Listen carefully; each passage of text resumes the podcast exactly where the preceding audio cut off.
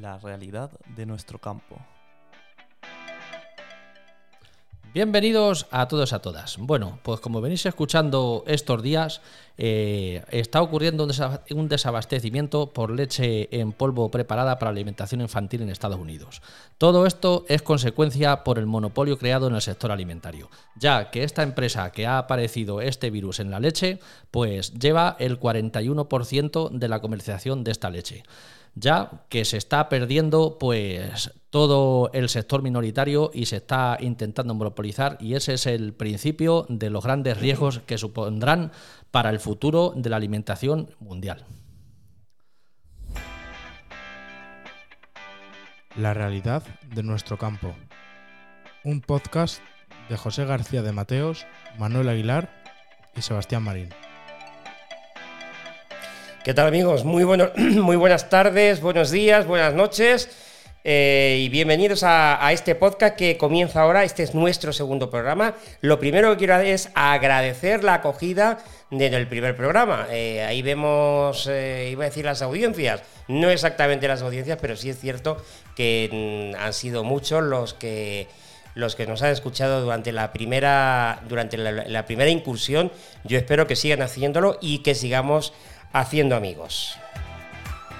Hoy vamos a tratar el tema del forraje, un tema que como en casi todo lo del sector eh, parece ser que está subiendo de precio, está todo, mm, en fin, descontrolado. Lo vamos a saber enseguida con nuestro invitado, pero déjenme que salude a José García de Mateos. José, ¿qué tal? Muy buenos, muy buenos días, tardes, muy buenas a todos y a todas. Esto es un pues, lío, esto es un lío, ¿eh? Pues sí, la verdad que esto es un pequeño lío, pero bueno, poco a poco se irá perfeccionando las cosas y ya está.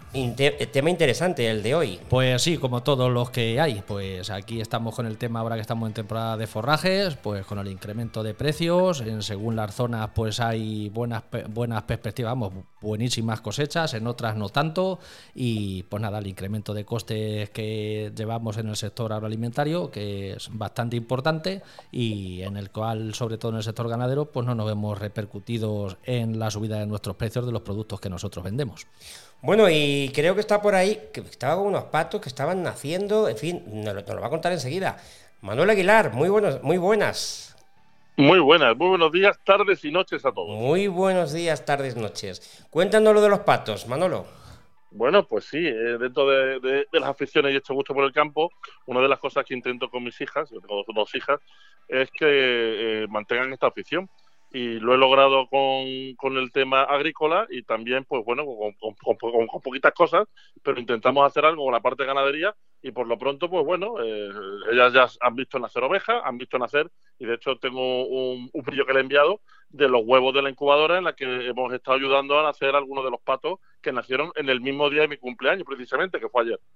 Bueno, pues muchísimas felicidades. Por cierto, también felicidades a, José, que las cumplió. Que cumplió el sábado. El sábado 21, lo digo porque, claro, esto se puede escuchar en cualquier momento. Es que ya sabe usted que el mes de agosto es un mes muy gracioso. Sí, sí, sí, sí, así es. Y cuando, y cuando agosto se pone gracioso, en mayo tenemos. Sale florido y hermoso. Así es, es así es, así es. Bueno, vamos a saludar a nuestro invitado, que creo que también está por ahí. Eh, se llama Aurelio Badal, de Cañada de Benataduz, en Teruel. Lo he dicho bien, Aurelio. ¿Qué tal? Muy buenos días, tardes, noches. Buenos días, tardes, noches. Pues bueno, no lo has dicho muy bien porque es Cañada de Benataduz. Pues ahí queda. Cañada de Benataduz. Bueno, yo tengo que decirte que conozco Teruel y alguna cosita más, pero vamos, de puro turismo, te lo confieso. Teruel, en pleno maestrazgo, la Sierra del Maestrazgo, pues ahí estamos, ahí justo ahí en el centro, zona de alta montaña. Y bueno, aquí estamos sufriendo... Pues las embestidas de todo este tema. Una tierra preciosa, pero que no se salva de las embestidas, por lo que, por lo que estamos eh, viendo. Bueno, eh, Aurelio, cuéntanos, ¿qué nivel de producción hay en, en la zona de, sobre el forraje, en, relación al forraje? Bueno, aquí recogemos forraje, pues claro, cada uno para nuestras explotaciones, porque aquí los inviernos pues suelen ser muy largos, porque hay veces, este año pasado mismo, eh, nevó muy pronto y ya empezamos en noviembre y de noviembre hasta, hace cuenta que hace un mes. que les estamos dando de comer. Son muchos días y hay que recoger pues mucho forraje. Es Son el parcelas muy pequeñas, aún suman más el coste. invierno largo y duro. Sí, aquí bastante duro. Bastantes nevadas, mucho frío. Este año hay heladas tardías. Parece que todo está en, en nuestra cuenta. Ahora que tendría que subir el forraje, ahora 33 grados todos los días. Nos está pegando el forraje con 10 centímetros de altura. Madre mía. ¿Qué incremento de costes hay en semillas y fertilizantes? Bueno, y también gasoil.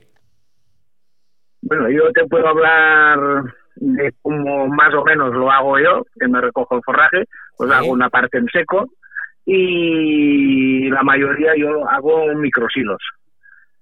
Y el, el gasoil, ya conocéis todo el tema, cómo está, que eso ha subido, que no hay, no sé cómo describirlo, no hay No, freno no- tiene, ninguna no parte. no tiene techo.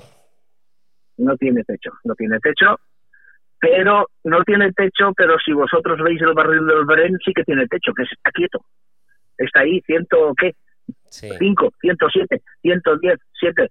¿Por qué la gasolinera está allá arriba? ¿Y por qué de una gasolinera a la otra hay 30 céntimos de diferencia? ¿Qué pasa aquí? Bueno, hay que recordar también que, y hablo de, en este momento no soy preciso, hablo de memoria, pero más del 60% de lo que pagamos por el gasoil son impuestos. Te lo voy a decir yo exactamente, en el gasoil agrícola. De cada mil litros pagamos 575 euros de impuestos. De cada 1.575 de impuestos. La, la verdad es que De cada mil litros de de cada gasoil, mil de cada litros, mil mil litros sí. de gasoil pagamos 575 euros de impuestos. Sí, prácticamente pues un 60% son, son Son impuestos. un 60% lo que hemos dicho. La mitad de nuestro de llenar el depósito de nuestro tractor, pues son impuestos para nuestro gobierno. Claro, está el IVA, impuesto estatal, impuesto autonómico, eh, y todo eso tiene un porcentaje que todo sumado suma lo que te he dicho. Sí, sí. Y luego a eso, pues bueno, a los microsilos para especificar para la gente que no sepa esto, pues son las bolas que se hacen del forraje húmedo y, y van envueltas en plástico para que la gente, porque normalmente lo que la gente sí, sí, sí. conoce son las alpacas, que es lo que más se ve, y, y eso es el tema. Y en el tema del plástico, pues cuánto ha incrementado el precio del plástico, porque también ha subido bastante el precio de los plásticos para el Sí. tema del ensilado. Eh, mi factura, em, el mismo pedido idéntico al año pasado, el mismo, ahí va incluido la malla de atar el rollo y el plástico después para ensilar. El mismo pedido exactamente, 7.125 euros de más este año. 7.125 euros de más. Se dice pronto. De más. No se gana todos los días esa cantidad, Aurelio.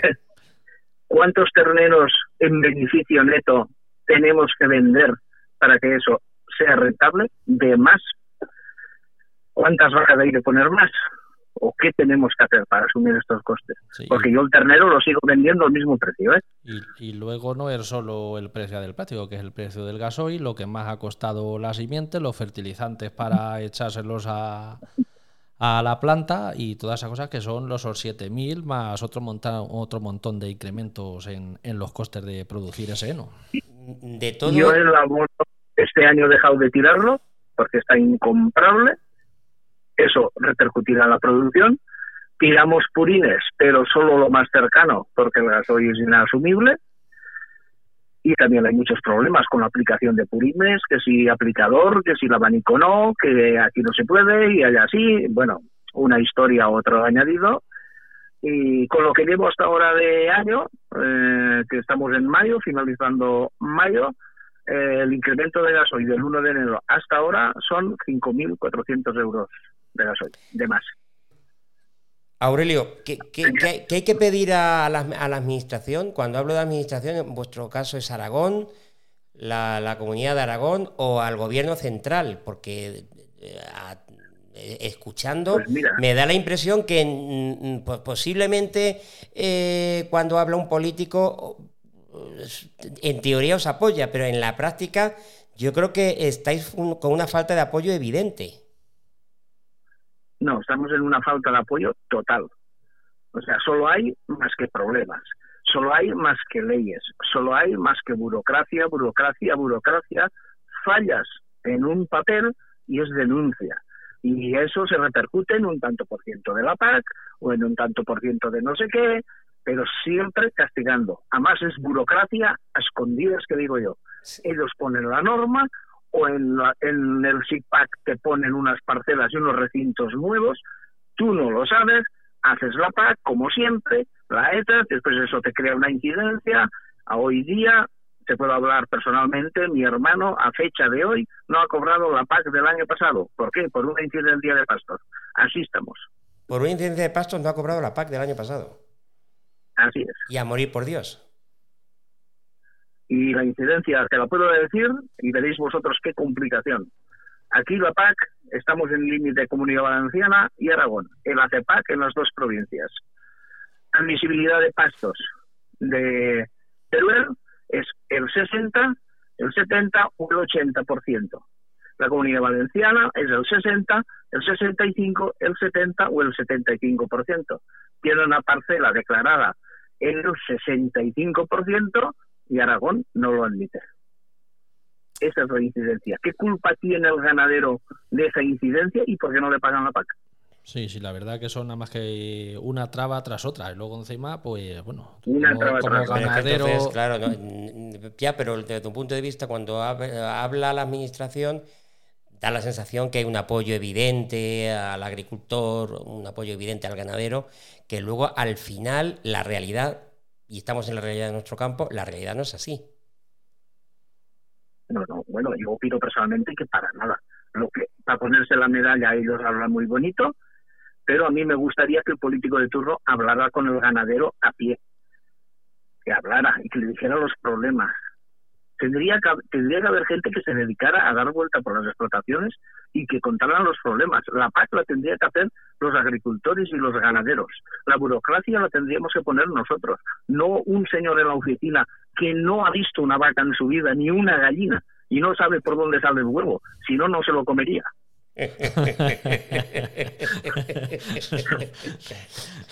A ver, nos reímos, pero yo creo que nos reímos por no llorar. ¿eh? Tiene, tiene un poco de gracia esto. Es reírse No, por no no, llorar, es- como bien has dicho, pero, pero y luego el tema que es lo que iba a comentar antes, pues luego, pues como, como tú, Aurelio, pues también eres ganadero, al igual que yo y muchos de los que están escuchando este programa. Luego tenemos pues inspecciones de condicionalidad, bienestar animal y demás cosas, y al estar pendiente de pues de esa inspección, pues tampoco se cobra la paz. O sea, hasta que ellos eh, llegan los papeles allí, cuando les dé la gana de revisarlo, pues ya se, se cobrará porque te, te, te pone una incidencia como pendiente de inspección, aunque ya la hayas realizado, y se pueden pasar tres o cuatro meses de haberte realizado la inspección y no haberse actualizado esos papeles. Así es, así es. Por cualquier incidencia, lo único que hacen es retener la PAC. ¿Tienes algún problema de alguna incidencia que no ha surgido ni de ti? Porque ahora se inventan las fotos georreferenciadas, las no sé qué, las no sé cuánto, todo incide en, en, en la fecha de cobro de la PAC. Oye, a mí págame la PAC y si después no puedo subsanarlo, te devuelvo el dinero o quédate un margen. Un 10% de la PAC, quédatela hasta última hora. No me la pagues por si tengo incidencias, pero el resto págamela que es mía Sí, sí. y yo tengo que trabajar con eso ahora ni con eso ya.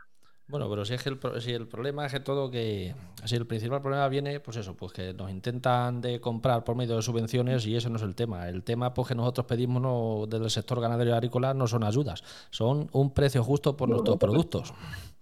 Para nada. Yo las subvenciones no querría ni una. Yo quiero vivir de lo que hago. Si lo hago bien, ganaré dinero. Si lo hago mal, es mi problema. La Las ayuda, subvenciones, yo o sea, las- usted la ayuda, eh, o sea, usted quiere vivir de, de su trabajo, no de que le den la, la ayudita.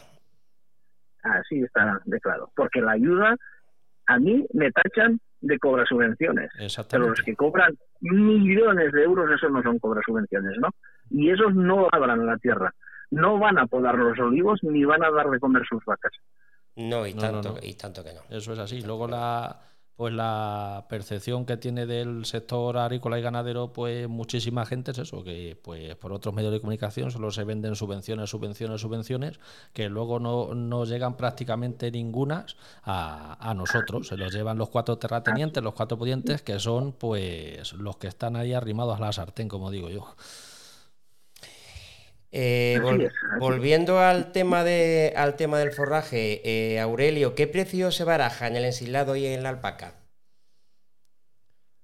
Pues bueno, eh, yo este año calculo que la alpaca solamente el plástico costará, pasará algo de 8 euros, aparte la malla de, de atar.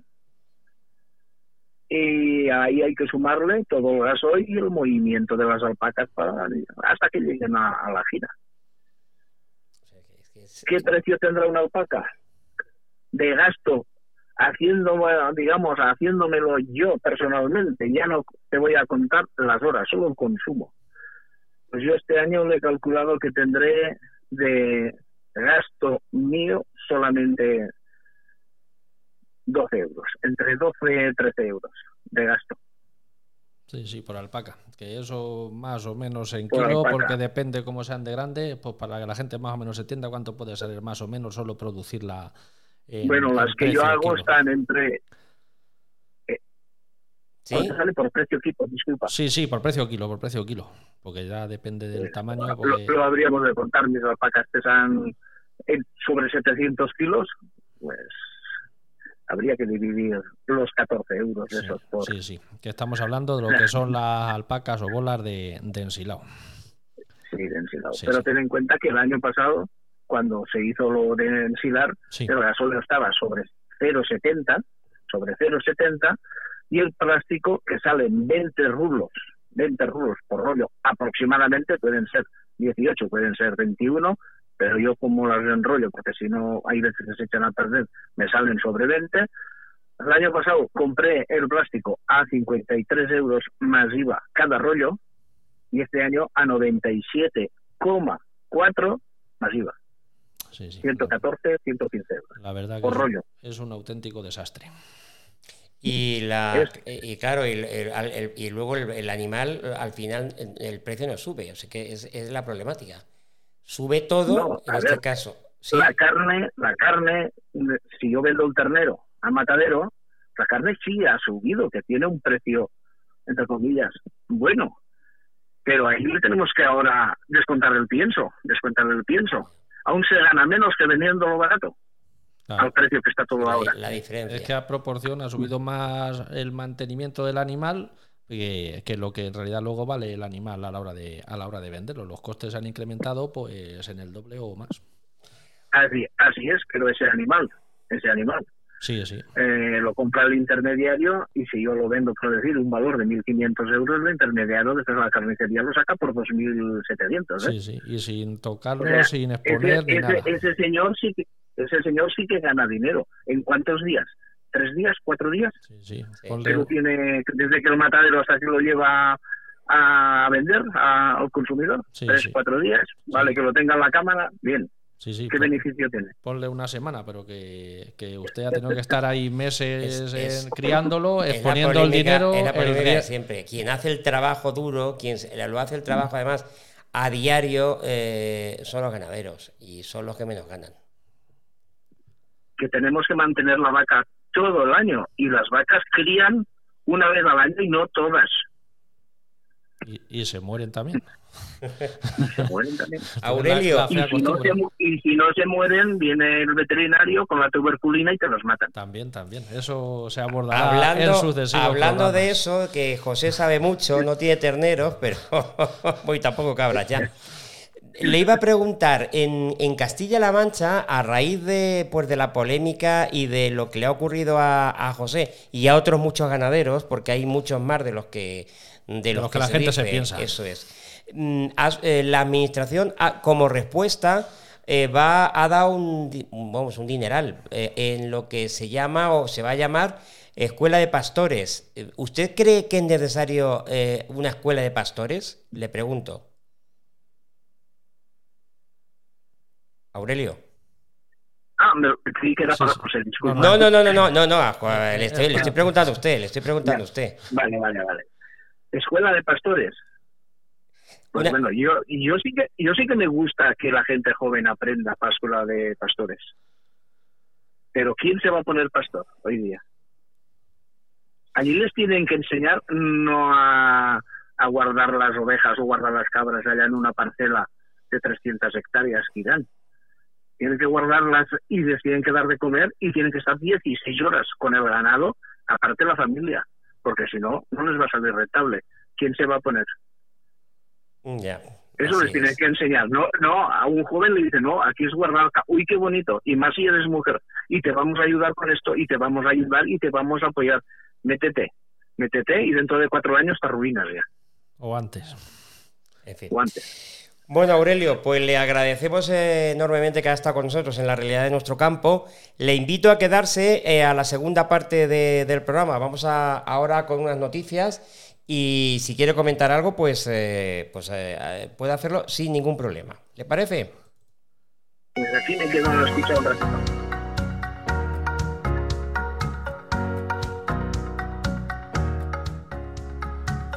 Y vamos con rápidamente con esas noticias. La primera de ellas, José, el lobo no descansa en Salamanca, mata a 135 cabezas de ganado en apenas cuatro meses. Lo comenta, es una noticia que comenta la Gaceta de Salamanca. Pues sí, los primeros cuatro meses del año se saldaron con 56 ataques confirmados por la Junta de Castilla y León, 89 de ellos en ovejas y 46 en vacas.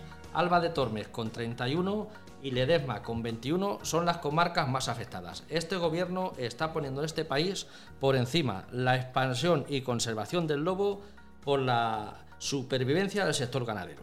Y encima subvencionando a chiringuitos como los, los ecologistas con un millón de euros. En las cuatro comunidades del noroeste de nuestro país, el, el pasado 2021 se llevaron a cabo unos ataques que sufrieron 10.841 animales.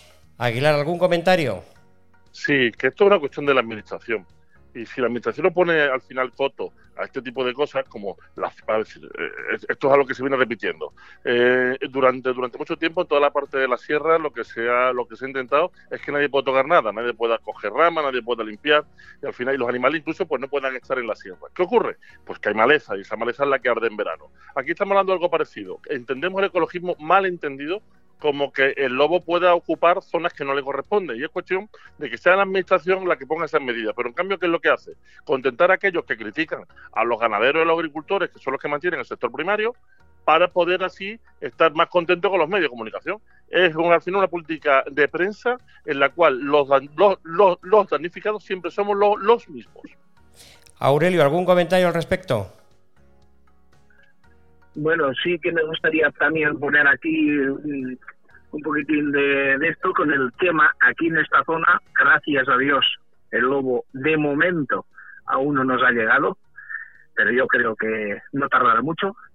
Pero aquí tenemos un gran problema que seguro que por la zona de Castilla también está, son los buitres.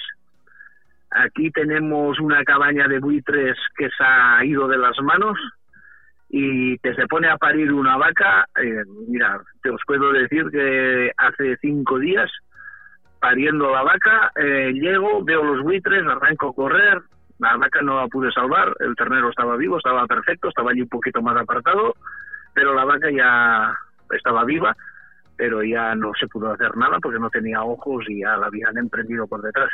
Pero podía ver perfectamente, yo qué sé, 700 buitres, podía ver encima de la vaca. Qué barbaridad. La verdad es que te- estamos, estamos apañados entre lobos, buitres. No, no, la semana pasada también tengo un amigo en, en Navarra y tiene cabras y soltó unas chivas pequeñas y también fueron atacadas y 13 que se quedaron detrás, cuando volvió pues estaban allí los huesos, fueron atacadas por, por buitres porque hay muladares y buitreras cerca y claro, pues los animales que tienen hambre pues tienen que comer. Hay que hacérselo pensar, Aguilar. Claro, es que al final es lo de siempre. Y lo pasa es que siempre se rompe todo por el eslabón más débil. Y el eslabón más débil aquí caso pues a los ganaderos.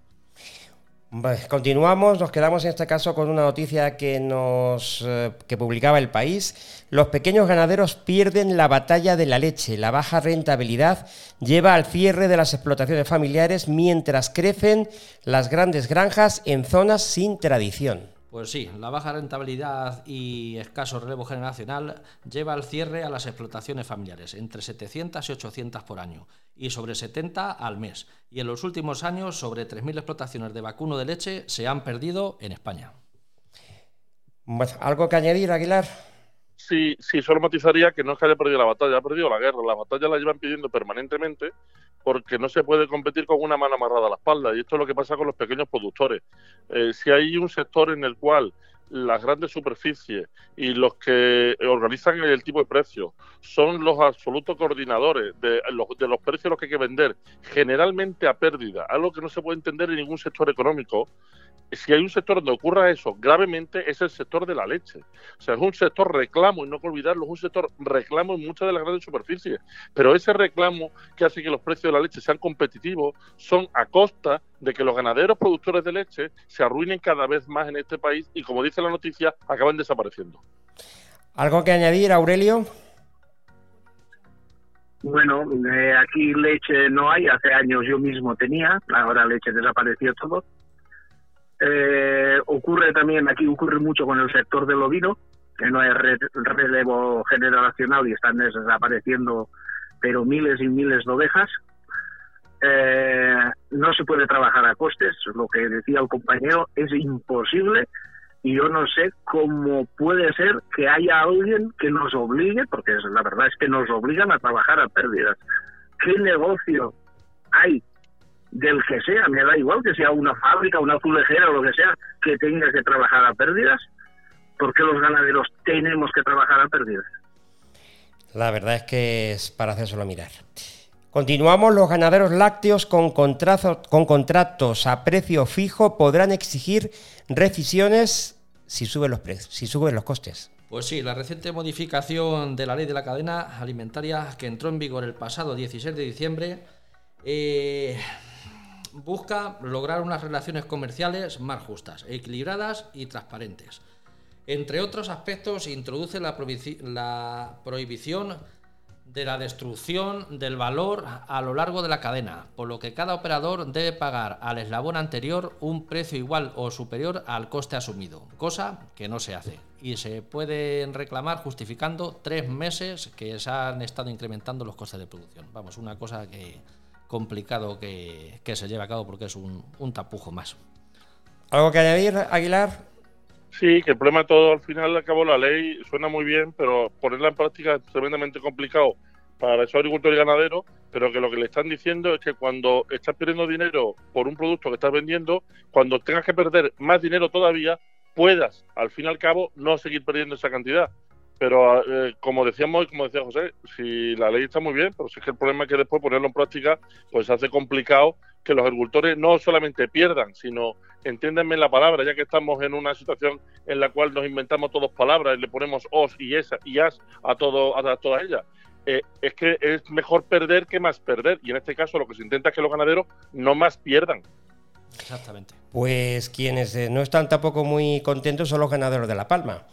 Eh, ellos consideran insuficiente la ayuda del cabildo para cubrir sobrecostes de alimentación. Pues sí, el sector ganadero de La Palma ve insuficientes los 500.000 euros en concepto de ayuda para cubrir los sobrecostes de alimentación, que están cobrando en La Palma 115 euros por UGM, ya que y, ya de por sí que están cobrando tanto en el Hierro, Lanzarote como Fuerteventura 300 por, por UGM y con, y con esta poca ayuda se pone en peligro a más de la mitad de los ganaderos, en, eh, especial a los de raza palmera, una raza autóctona en peligro de extinción que solo cuenta con 7.500 ejemplares. Aguilar. Pues que va a llegar el momento en el cual va a ser más lujoso tener tres ovejas en La Palma que tener un jaguar. La verdad es que sí. La verdad que sí. Claro, es que, es que realmente se está convirtiendo esto en una misión imposible. Lo que ocurre es que volvemos otra vez a la semana anterior. Eh, cuidado, que es que eh, la agricultura y la ganadería, si no se mantiene donde vivimos, lo podemos encontrar como momentos de la pandemia, donde aquí se comió gracias a los agricultores y ganaderos de este país, no de los de fuera. Eso, eso, es, eh, eso es así. Nos hacemos eco de una noticia del confidencial, del confidencial digital Unión de Uniones avisa del riesgo de desaparición de casi 11.300 explotaciones lácteas por, el, por los costes. Pues sí, por el incremento de costes en un 30% en el último año. El precio del litro que están percibiendo los, eh, los ganaderos de vacuno es en torno a los 0,48 céntimos por litro. Y de esos 0,48, el 62% de, de esa cantidad es la que se dedica solo a la alimentación de los animales las ayudas del Ministerio son insuficientes para el sector. Más de lo mismo, Aguilar. Pues que esto es lo de siempre, que es que eh, las ayudas deberían de ser un complemento y al fin y al cabo consiste en, en, minimizar de alguna forma las pérdidas que se tienen en el sector. Hay que ser consciente de dónde se está y poner soluciones a largo plazo y estas ayudas no dejan de ser darle un trozo de pan a alguien que lleva 15 días sin comer. Y nos quedamos en la provincia de Ciudad Real con un, producto riquísimo, el melón. Presentación de su feria de Ferimel en la localidad ciudad realeña de Membrilla. Así es. Eh, los pasados días se llevó a cabo la presentación de Ferimel y ya que Membrilla y los pueblos alrededor, como pueden ser Los Llanos, Argamasía de Alba, Tomelloso, Manzanares y de Miel, son grandes productores de, melón, que todo esto conllevan a la producción del de más del 80% de la producción nacional.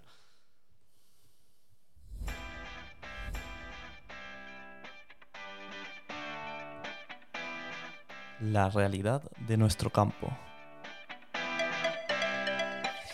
Y hemos llegado al final del programa de hoy. Eh, don, don Aurelio Badal, muchísimas gracias por estar con nosotros. De verdad ha sido un placer y muy instructiva su, su aportación al programa.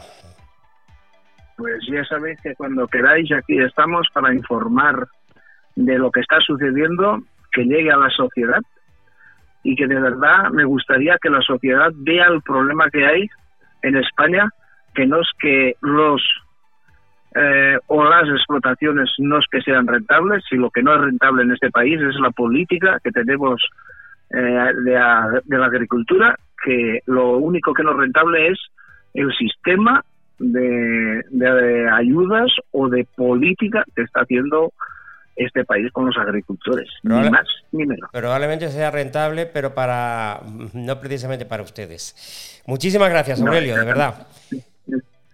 Venga, a ustedes un abrazo. Muchísimas gracias, un saludo, adiós. Aguilar, eh, José, la próxima semana volveremos. Volveremos con más y mejor. Pues lo dicho. Mm, Aguilar, muchísimas gracias. También te esperamos. buena semana, feliz semana.